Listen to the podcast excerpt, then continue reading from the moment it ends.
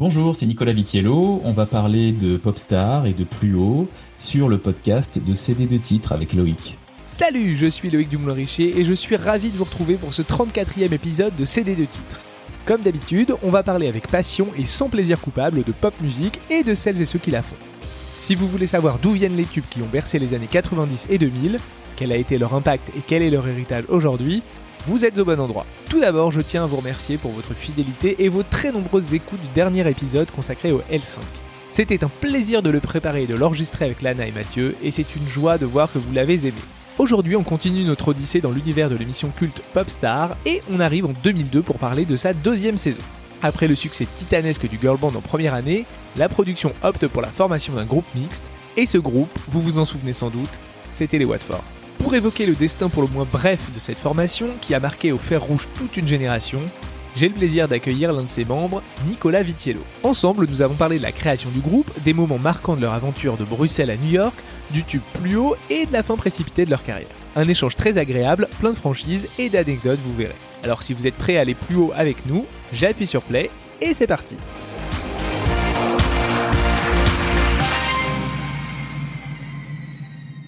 On ne peut pas commencer cet épisode sans un peu de musique, et pour se mettre dans le bain, on écoute plus haut le premier single du groupe.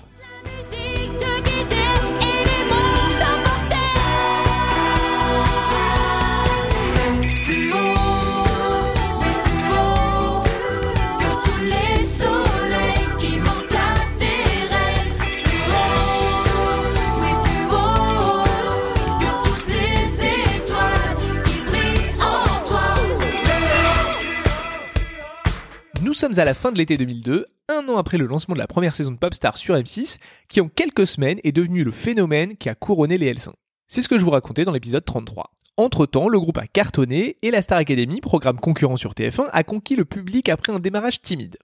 La gagnante, Jennifer, a été lancée avec succès et son premier album cartonne, porté par les singles J'attends l'amour et Au soleil. Pour ça, je vous renvoie à l'épisode 21.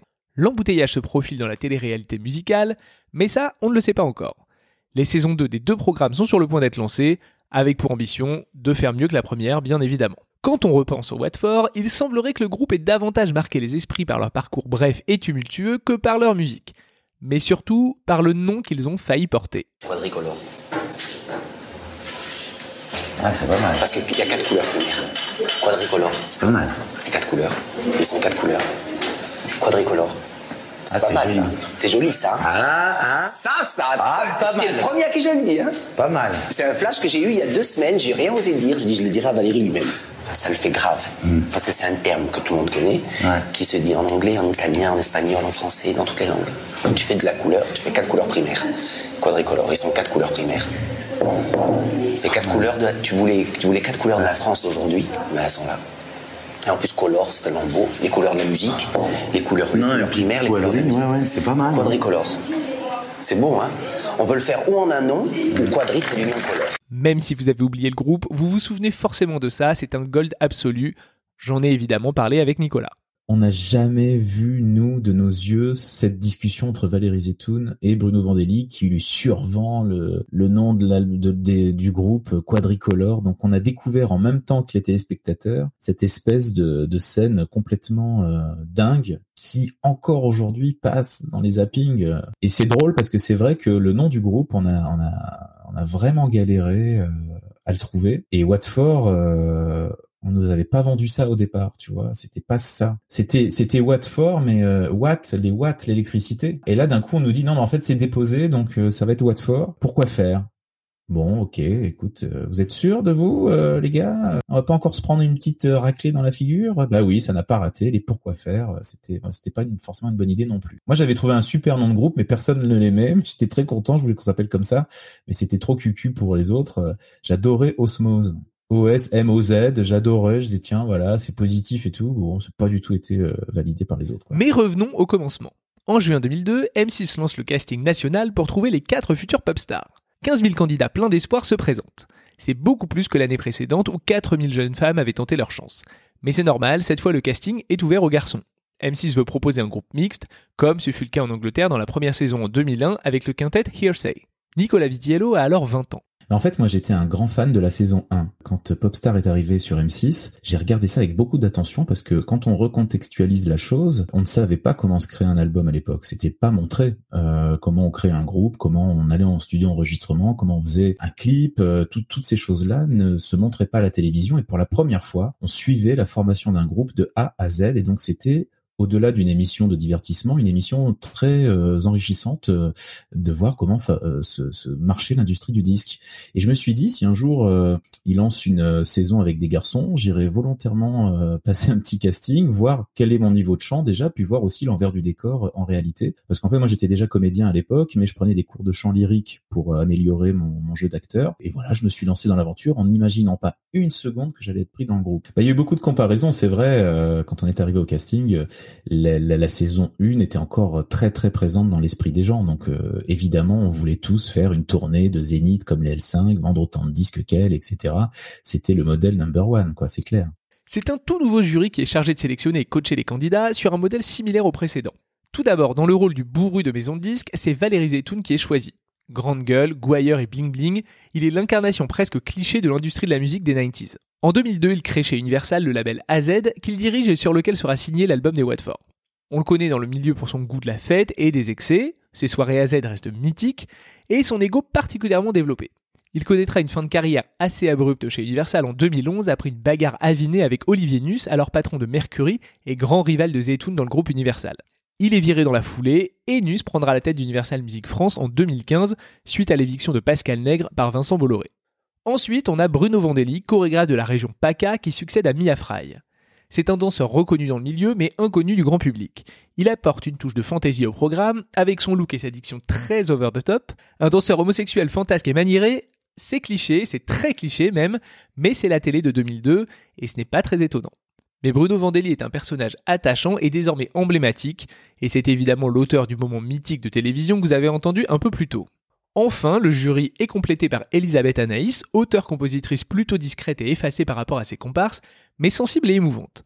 On a un peu le sentiment qu'elle n'est pas à sa place dans ce programme hyper formaté, elle qui a écrit des titres très variés et la comédie musicale Le Petit Prince. Bien loin de l'univers qui allait être décidé pour les Watford. J'ai demandé à Nicolas quel souvenir il avait de ce jury pour le moins marquant. Pendant les castings, on s'est rendu compte qu'il y avait quand même euh, un axe majeur sur ce jury. Euh, moi, la première fois que j'ai vu Valérie Zetoun, très honnêtement, je me suis fait dans la culotte, quoi, parce qu'il est, il est très impressionnant. Il a un sens de la, de la communication très aigu, très aiguisé. Euh, il prend des pauses dans son temps. Puis c'est un personnage qui sort d'un film d'Apacino, quoi. C'est, il a un regard qui tue. Il, il, est très présent physiquement. Et puis il y avait ce, ce chorégraphe Bruno Vandelli qui était un amour, mais qui était euh, voilà euh, original euh, avec un autre phrasé parce que nous on avait tous en tête en fait tous tous ceux de de de la saison 2 de Popstar, tous ceux qui ont passé le casting, ils voulaient à voir, mais vraiment, il voulait voir Mia Fry, quoi.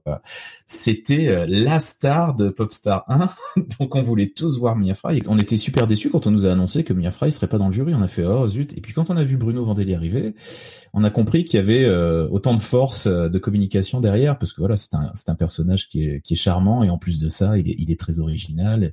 Il peut être très drôle parfois, donc c'était des, des bons souvenirs. Et il y avait une autre personne qu'on qu'on, qu'on adorait, c'était Benjamin. Alors je sais pas si les gens s'en souviennent. Dans la saison 1, elle était la star euh, de, de Nounou des L5 et nous, quand on l'a vu débarquer au casting, c'était la seule figure euh, euh, qui était la même que la saison 1, donc on était complètement hystérique de voir Benjamin s'occuper de nous. on était on était comme des dingues quoi.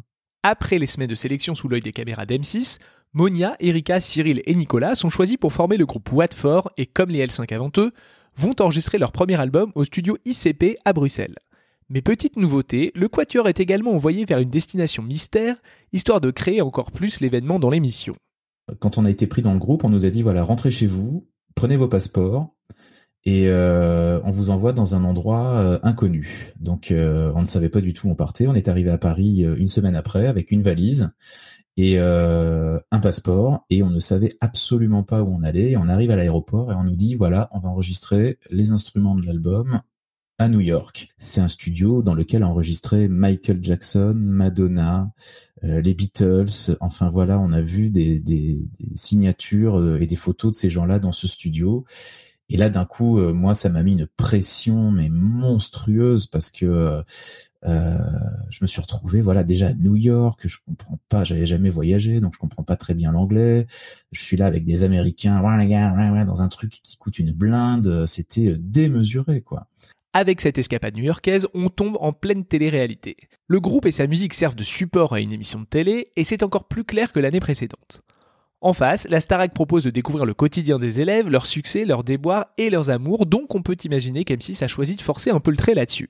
Dans Popstar, on voit davantage de clash, et on suit même Monia chez le dentiste pour changer une dent abîmée, dans une scène qui est restée gravée dans la mémoire collective. Alors non, contrairement à ce que nombre d'entre vous m'avaient demandé, je n'ai pas interrogé Nicolas pour savoir si elle avait dû rendre sa dent après la séparation du groupe.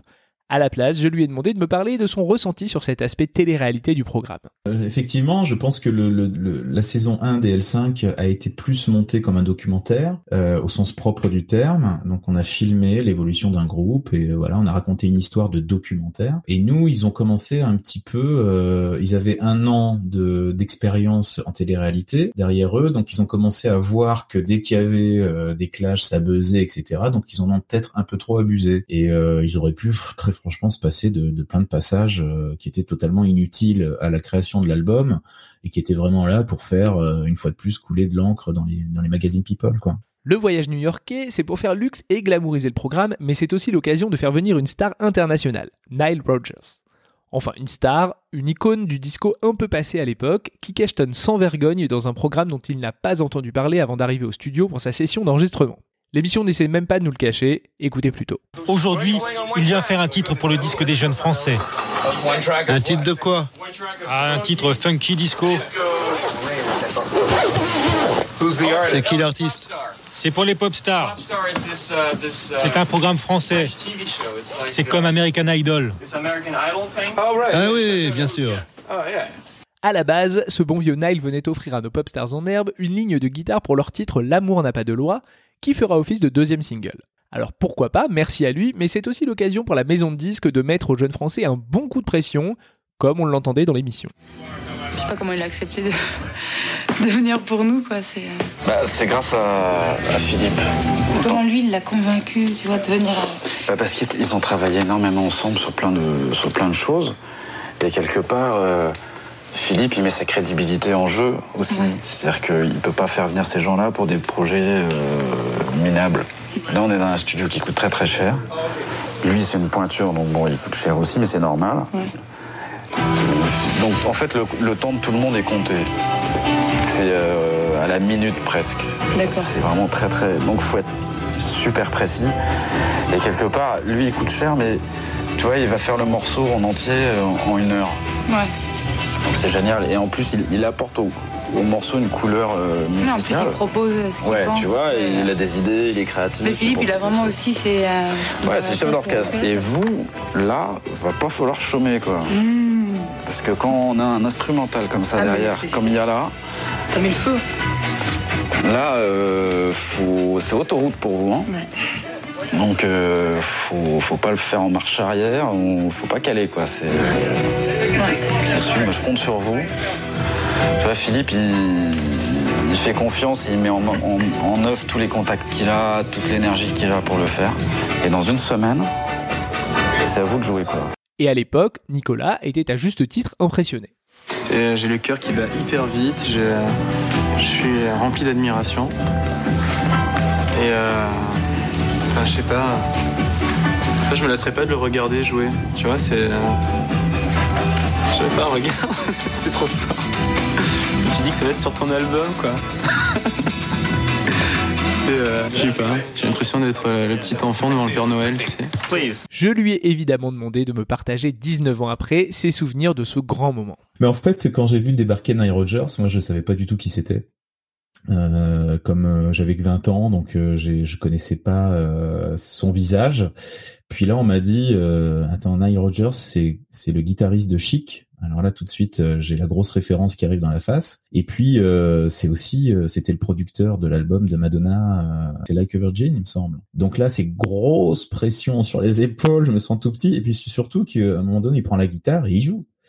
Et là, c'est vrai que ben Nile Rodgers, on le reconnaît parmi 10 000. Tout de suite, on reconnaît le, le, riff de, de, de, Chic, on reconnaît, enfin voilà, c'est euh, et Ce qui est drôle aussi, c'est que ce mec qui était d'une simplicité, d'une gentillesse, qui a été très très euh, gentil avec nous, il nous a rassurés et tout, il est devenu encore plus star après grâce au Daft Punk, parce que ça a été quand même énorme après. Il est revenu euh, d'une puissance phénoménale.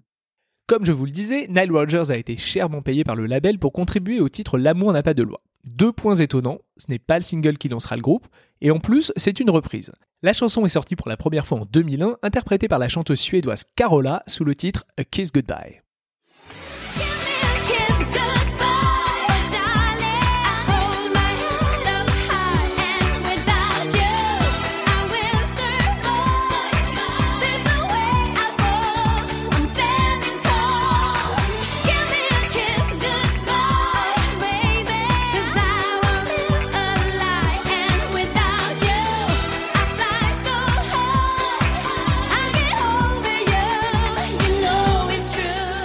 C'est une vraie star dans son pays puisqu'elle l'a représentée trois fois à l'Eurovision, en 83, en 91 où elle gagne, et en 2006. Par ailleurs, la chanson a encore plus tourné qu'un pochon de coke à une soirée à Z, puisqu'elle s'est retrouvée en 2004 dans la besace d'un obscur groupe suisse-allemand, Music Stars, en un seul mot, qui semble être issu d'une émanation du popstar local. Leur innovation, mettre des cuivres sur le pont plutôt que des klaxons.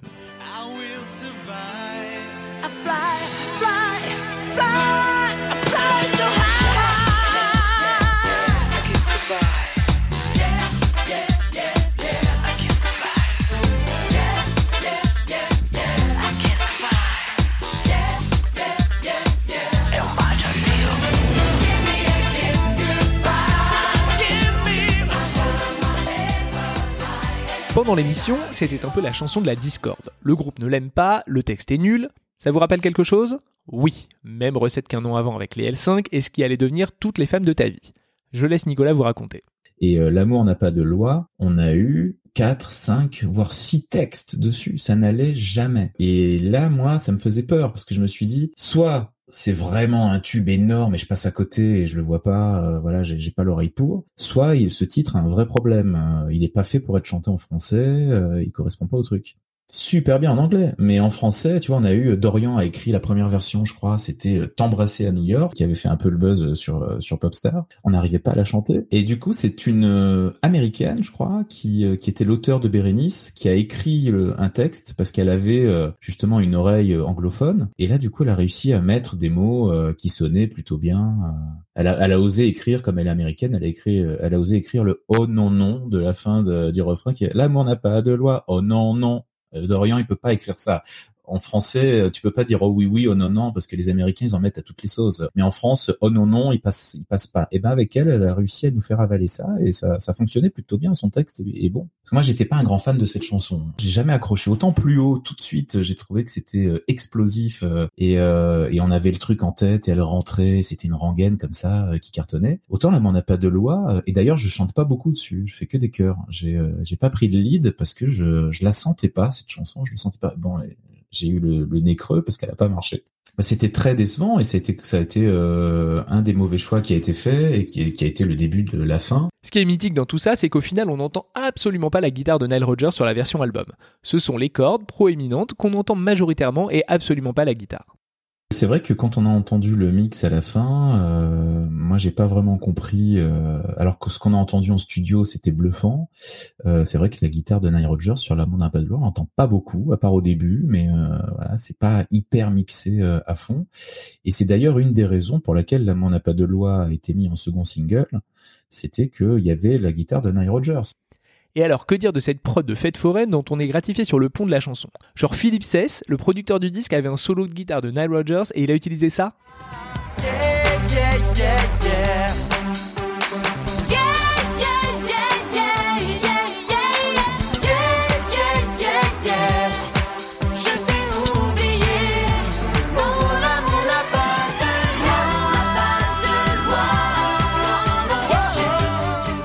Il y a sûrement une explication à cette situation absurde, mais malheureusement je ne connais pas le fin mot de l'histoire. Et j'ai revérifié, Nile Rodgers est bien crédité dans le livret de l'album. Mais franchement, je me suis toujours demandé pourquoi il n'avait pas fait enregistrer à Rodgers la guitare du premier single plus haut, Titre qui a la même vibe disco-pop que L'amour n'a pas de loi, avec une guitare funky très marquée. Aux manettes de l'album, Valérie Zetoun n'a pas placé n'importe qui. C'est Philippe Sess, un producteur aguerri et hyper respecté qui a été débauché pour donner à l'album sa couleur disco-pop. On peut reconnaître au patron d'AZ un goût certain pour la provoque et les associations improbables en étant allé chercher un homme qui est connu pour son travail avec Chaka Khan, les Rolling Stones, David Bowie ou encore Claude Nougaro pour réaliser le disque d'un groupe issu de Popstar. Mais Cess, expatrié aux États-Unis depuis de longues années, n'est pas de ceux qui se sont pincés le nez face à ce challenge. Là où beaucoup considéraient infamant d'associer son nom à un projet hyper commercial comme celui-ci, lui au contraire y voyait une opportunité comme il le confiait aux Parisiens en 2002. Ce qui m'a intéressé, c'est de m'impliquer dans un album très exposé. Le but du jeu de mon métier, c'est d'être écouté. Alors ce disque-là, pour moi qui en ai enregistré sous mon nom et qui ne sont même pas sortis en France, c'est une très bonne façon de me faire connaître. Ça, et le chèque sans doute généreux signé par la maison de disques pour assurer à ses poulains un album qui tienne la route. Sauf que le problème, c'est que l'album est globalement raté. Là où celui des L5 semblait cohérent et dans l'air du temps, celui des Watford pâtit d'un choix de chansons dans l'ensemble très moyenne, pour ne pas dire catastrophique pour certaines d'entre elles. Sur les 13 titres enregistrés, 7 sont des maquettes achetées en Suède ou aux US, et 6 sont écrits par des auteurs-compositeurs français. Parmi eux, Dorian, dont on a parlé dans l'épisode précédent, et qui œuvre ici sous son vrai nom Laurent Lescarré, mais aussi Osinalaf, à qui l'on doit Au soleil de Jennifer, ou Elisabeth Anaïs, qui signe le texte bien cucu de L'aventure commence. À l'exception du premier single plus haut, sur lequel je reviendrai dans quelques instants, le reste sonne daté et les textes originaux et adaptations sont vraiment gênants dans l'ensemble. On se souvient des colères de Monia dans l'émission, honteuse de devoir assumer certaines paroles quand elle ne refusait carrément pas de les chanter. J'ai évidemment voulu avoir l'avis de Nicolas sur cet album. Le, gros secret de Popstar, c'est qu'il y avait d'énormes moyens à l'époque. On est resté au studio ICP quasiment deux mois, ce qui est euh, impossible aujourd'hui, parce qu'aujourd'hui tu restes une semaine en studio, je pense, euh, maximum quand t'as de l'argent, quoi. Et nous, on passait quasiment une journée chacun, donc on était quatre. On passait, euh, j'exagère un peu, mais peut-être une demi-journée chacun en studio et on faisait tout le titre, vraiment on faisait tout le lead et ensuite on faisait tous les chœurs et on faisait tout ça chacun, euh, qu'importe. Et après c'est lui qui voyait quelle voix allait le mieux. Alors c'est vrai que moi voilà j'étais plus sur des chansons euh, plus calmes. Tu vois par exemple euh, l'aventure commence, je l'ai dit tout à l'heure, c'était c'était effectivement la chanson qui me collait le mieux et du coup il m'a mis en lead dessus. Mais il y a d'autres titres où tu m'entends quasiment pas parce que voilà je le sentais pas, c'est trop euh, oh yeah yeah machin, c'est des trucs voilà les, les vibes et tout ça, c'était pas mon truc quoi. Il y a beaucoup de titres sur l'album que je trouve vraiment pas bons euh, pour le coup. Certains titres, nous, honnêtement, en off, on peut le dire maintenant, mais à l'époque, on avait un peu honte, quoi. Tu vois. Pour donner le meilleur, par exemple, c'était horrible. Alors, Moonlight Rendezvous, c'était pas la pire, mais ça allait à peu près. Mais c'est, tu vois, pour donner le meilleur, c'est affreux. Voilà, je, je le détestais ce titre, c'était affreux. Je me disais en concert, putain, tu sais, euh, je vais pas te l'apprendre. Il y a des réunions, il faut qu'il y ait une chanson sur l'écologie, une chanson sur l'amour, euh, voilà, tu vois. En effet, on frise le ridicule à plusieurs reprises avec les textes de L'aventure commence, pour donner le meilleur, ou mon préf, arrêtez tout. Un hymne à la préservation de l'environnement qui est certes louable, mais vraiment malaisant. Allez, c'est cadeau, il n'y a pas de raison que je sois le seul à l'avoir en tête.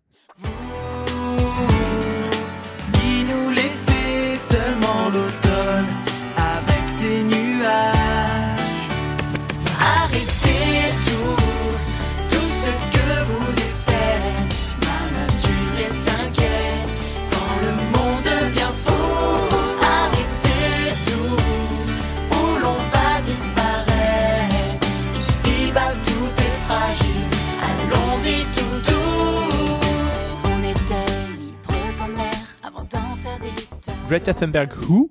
Sinon, le texte, mais surtout la prod de En duo sans duel, c'est quelque chose aussi.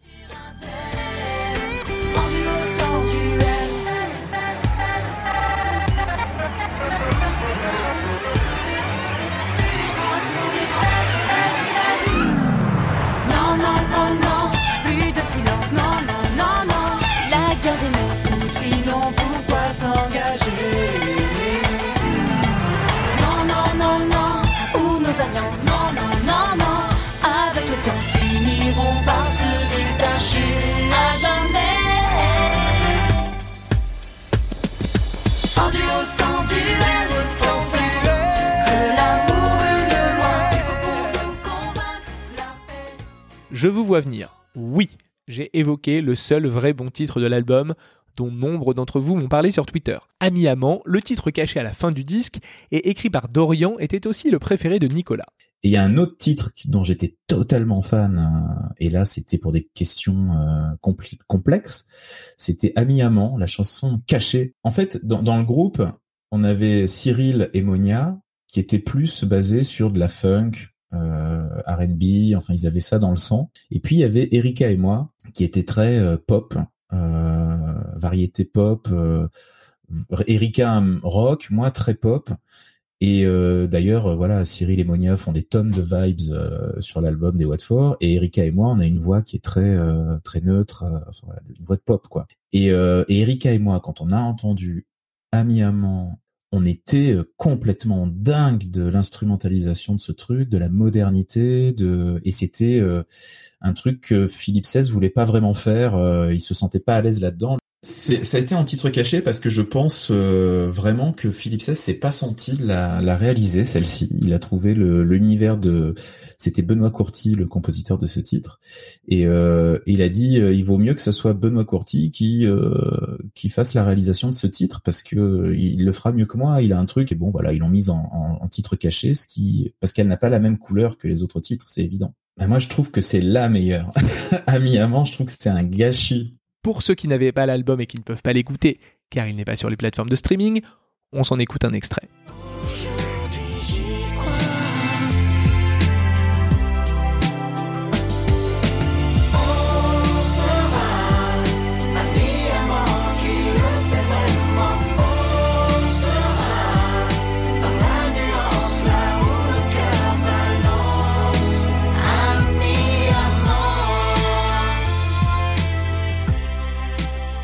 Je reviens rapidement sur Benoît Courty, le compositeur d'Ami Amant. En 2003, il compose l'album de la française Bérénice, Imperfect Girl. C'est un joli disque de pop rock folk en anglais, mais malheureusement il ne rencontre pas le succès en finissant sa course à la 50e place des charts. Il y a eu deux singles très sympas, I'd Rather Sleep Alone et I'm Proud.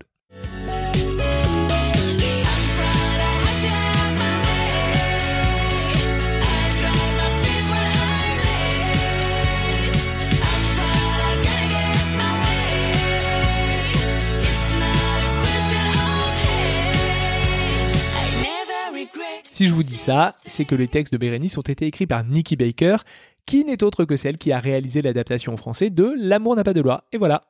Les choses avaient bien commencé au lancement du groupe, le single Plus haut était une proposition intéressante de pop en français qui collait bien au groupe et avec un message en cohérence avec l'émission. Le titre, et c'est sans doute ce qui lui permet de se démarquer du reste de l'album, a été écrit sur mesure et non adapté d'une démo préexistante. À la composition, on trouve le duo Yann Massé et Luc Leroy qui opèrent sous le nom de Track Invaders. À leur crédit, des titres pour M. Pokora, Amel Bent, Sherif Aluna, Christophe Willem ou encore Myriam Abel et Emma Domas. Autant dire que Plus haut leur a ouvert les portes des projets pour artistes issus de télé-réalité musicale. Plus récemment, ils ont produit Encore un soir pour Céline Dion. Le texte de Plus haut est signé de Dorian, qui après le succès de Toutes les femmes de ta vie rempile et s'assure un second round de royalties très confortable. Le titre sort dans une version plus courte en single, alors que la version album s'étend sur les derniers refrains.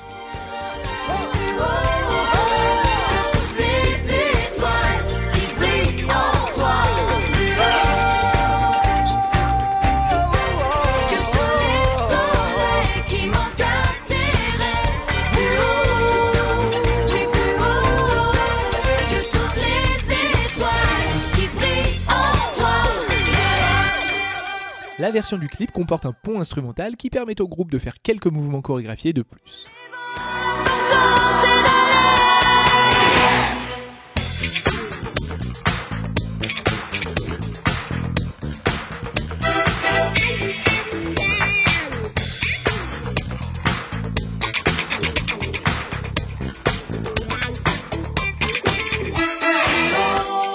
En fait, plus haut, euh, quand on l'a entendu, ça a été euh, effectivement euh, le premier titre qui nous a percuté comme quoi ça allait être un single. C'était, c'était plus qu'évident. Ce qui m'a vraiment marqué, c'est que en studio à New York, il y a un bassiste qui est venu Oui, c'est ça. Il nous a encore plus marqué que que, que Nile Rogers parce que c'était une espèce de génie et la ligne de basse de plus haut est, est, juste exceptionnelle. Il nous a fait un truc et c'est un génie de la basse et donc c'est vrai que ce souvenir de, de ce bassiste en studio qui avait les cheveux roses dans ce studio à New York à nous faire une ligne de basse qui ressemble à celle de Thriller dans Michael Jackson, c'était c'était un super souvenir. Et puis c'est vrai que c'est un titre sur lequel on a passé beaucoup de temps parce qu'on savait que ça allait être le single numéro un très rapidement. Très partagée, très bien construite. Euh, euh, voilà, il y avait la partition des garçons, la partition des filles. Euh, elle nous restait dans la tête, mais non-stop. Et, et, Dorian a écrit un super texte. Dorian, on avait une longue discussion là-dessus parce que Dorian, il a une drôle de carrière. Il a une carrière très underground où il écrit des chansons très, voilà, très branchouilles avec Philippe Catherine. voilà, il est dans un truc très spé. Et en même temps, il a fait d'énormes tubes populaires avec les L5, nous, etc. Et euh, il nous disait que pour lui, la grosse difficulté, c'est effectivement de bien écrire un titre populaire. C'est ce qui est le plus difficile dans l'écriture d'une chanson, c'est euh, c'est d'aller faire un truc qui tape dans l'oreille, qui fasse pas trop cucu, euh, qui soit quand même, qui raconte quelque chose, qui mette de l'émotion. Et, et, il est très fort là-dessus, Dorian. En phase B, c'est Regarde-moi un album track qui permet à ses auteurs Dorian et Philippe XVI de ramasser des royalties complémentaires. C'est toujours ça de prix. Le single entre numéro 1 des ventes à sa sortie, mais ne s'accroche pas très longtemps dans les charts et il quitte le top 10 en 7 semaine de commercialisation. Avec 600 000 CD vendus, ce n'est pas un échec, mais forcément on compare au L5 et c'est beaucoup moins. Idem pour l'album qui se vend à 400 000 exemplaires. Un score que tout artiste envirait, mais compte tenu de l'exposition médiatique et des attentes, c'est un succès modéré, surtout à côté du million et demi vendu par les L5. Le deuxième single, L'amour n'a pas de loi, flop totalement en atteignant que la 34e place des charts et en sortant du classement au bout de 8 petites semaines.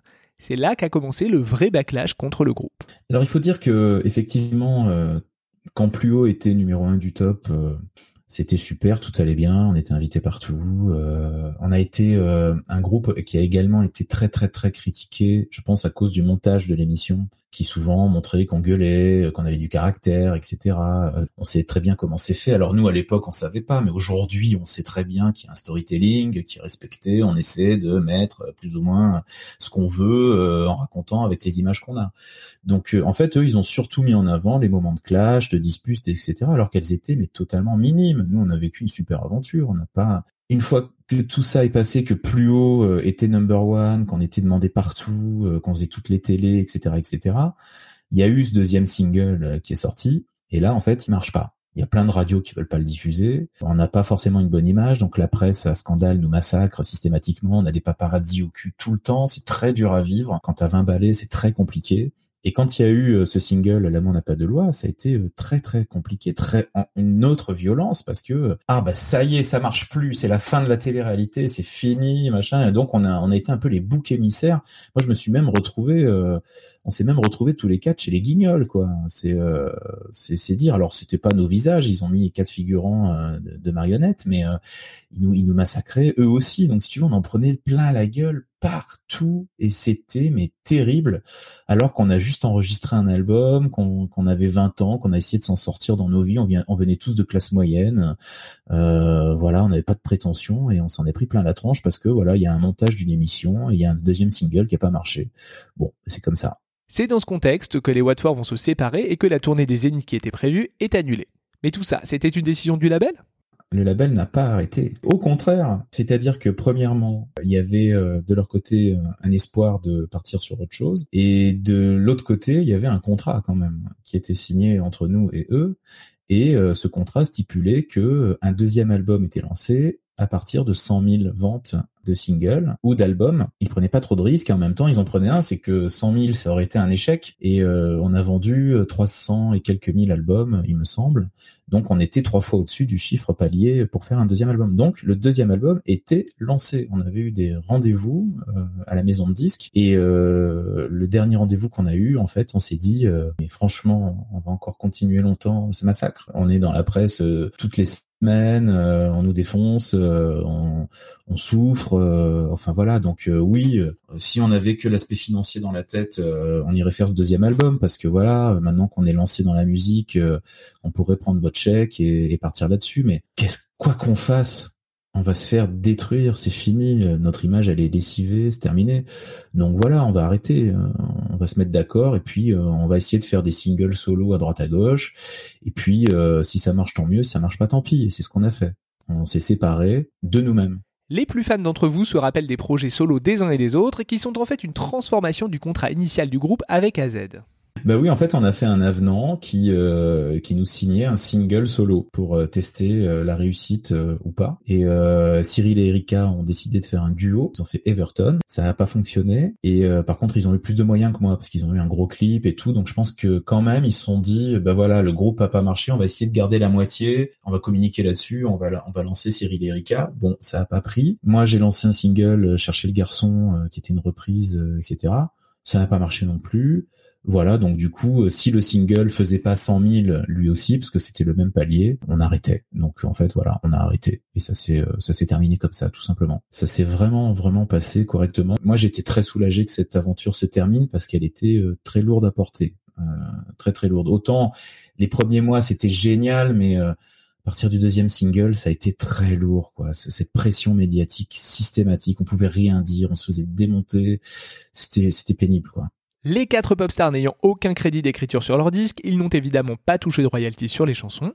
Néanmoins, l'aventure leur a rapporté une jolie somme et a même généré des partenariats improbables, je ne sais pas si vous vous en souvenez. En fait, on a une avance de disque. Euh, d'abord, on a eu 3000 euros, je crois, quand on est arrivé en studio. Donc, tu vois, c'était que dalle. Mais bon, après, on était nourris, logés, hébergés, donc on dépensait pas un centime. Hein. Je voulais quelque chose, je l'avais. C'est-à-dire qu'on avait, voilà, on sortait jamais notre carte bleue. On a, été très chouchouté par la prod. Ensuite, on a eu une grosse avance euh, de 60 000 euros quand l'album est sorti. Donc là, c'était cool. C'est la première fois de ma vie que moi, je, voyais une somme pareille sur mon compte. Et ensuite, on a eu du merchandising, beaucoup. Alors, c'est eux qui négociaient. Euh, on avait signé un contrat comme quoi ce qu'il voulait. Donc on s'est retrouvé chez Quick, euh, on s'est retrouvé chez Jennifer. Il y avait le rayon Watford chez Jennifer, il y avait le menu Watford chez Quick, il y avait euh, les bouteilles Watford chez Oasis, etc.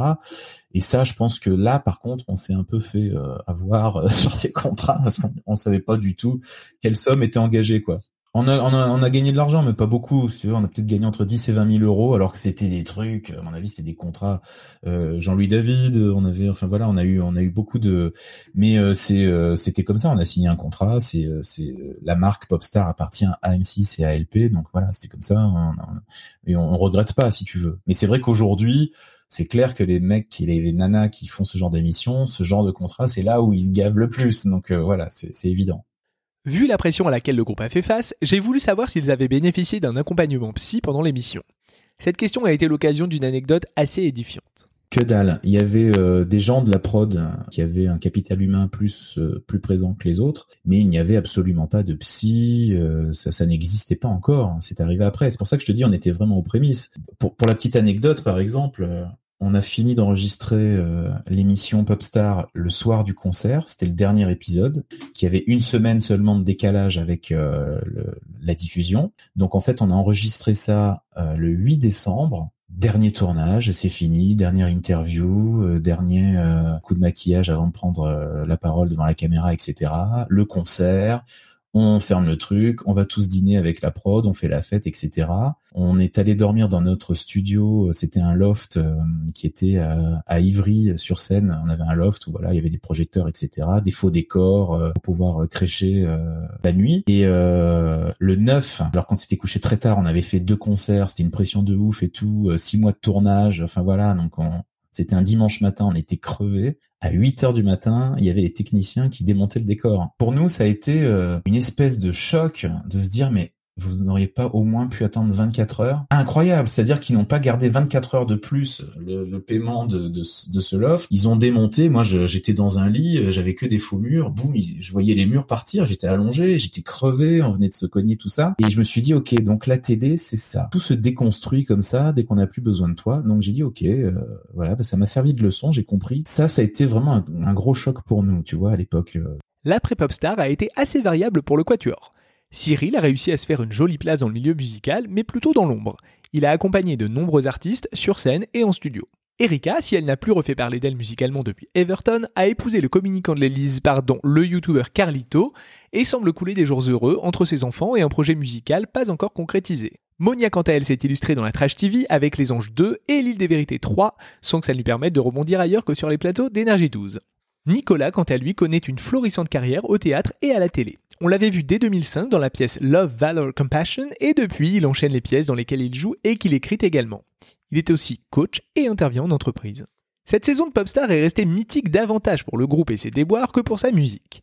Si on se souvient de plus haut, il n'a pas le même statut de hit incontournable que toutes les femmes de ta vie. Mais l'histoire des Watford est intéressante d'un point de vue business et sur ce qu'elle dit de la télé du début des années 2000. Mille merci à Nicolas de m'avoir accordé du temps et d'avoir partagé ses souvenirs. J'espère que l'épisode vous a plu. On s'écoute un petit extrait d'Ami Amon pour le plaisir et on se retrouve juste après.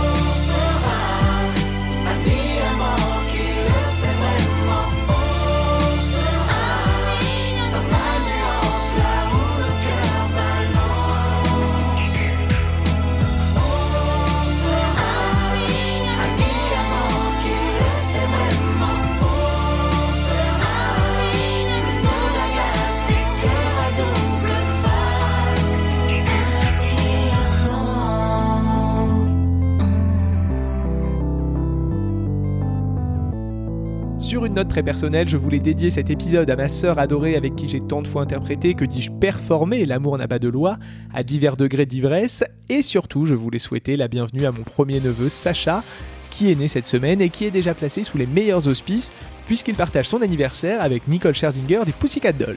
Merci d'avoir écouté ce 34e épisode de CD2 titres, et merci pour votre fidélité.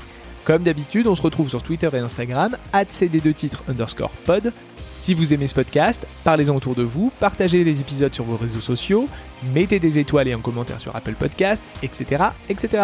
On se retrouve très vite pour parler de la saison 3 de Popstar, en l'occurrence des Link Up. Et pour l'occasion, je ne serai pas seul. Je suis Loïc Dumoulin-Richer et je vous dis à très vite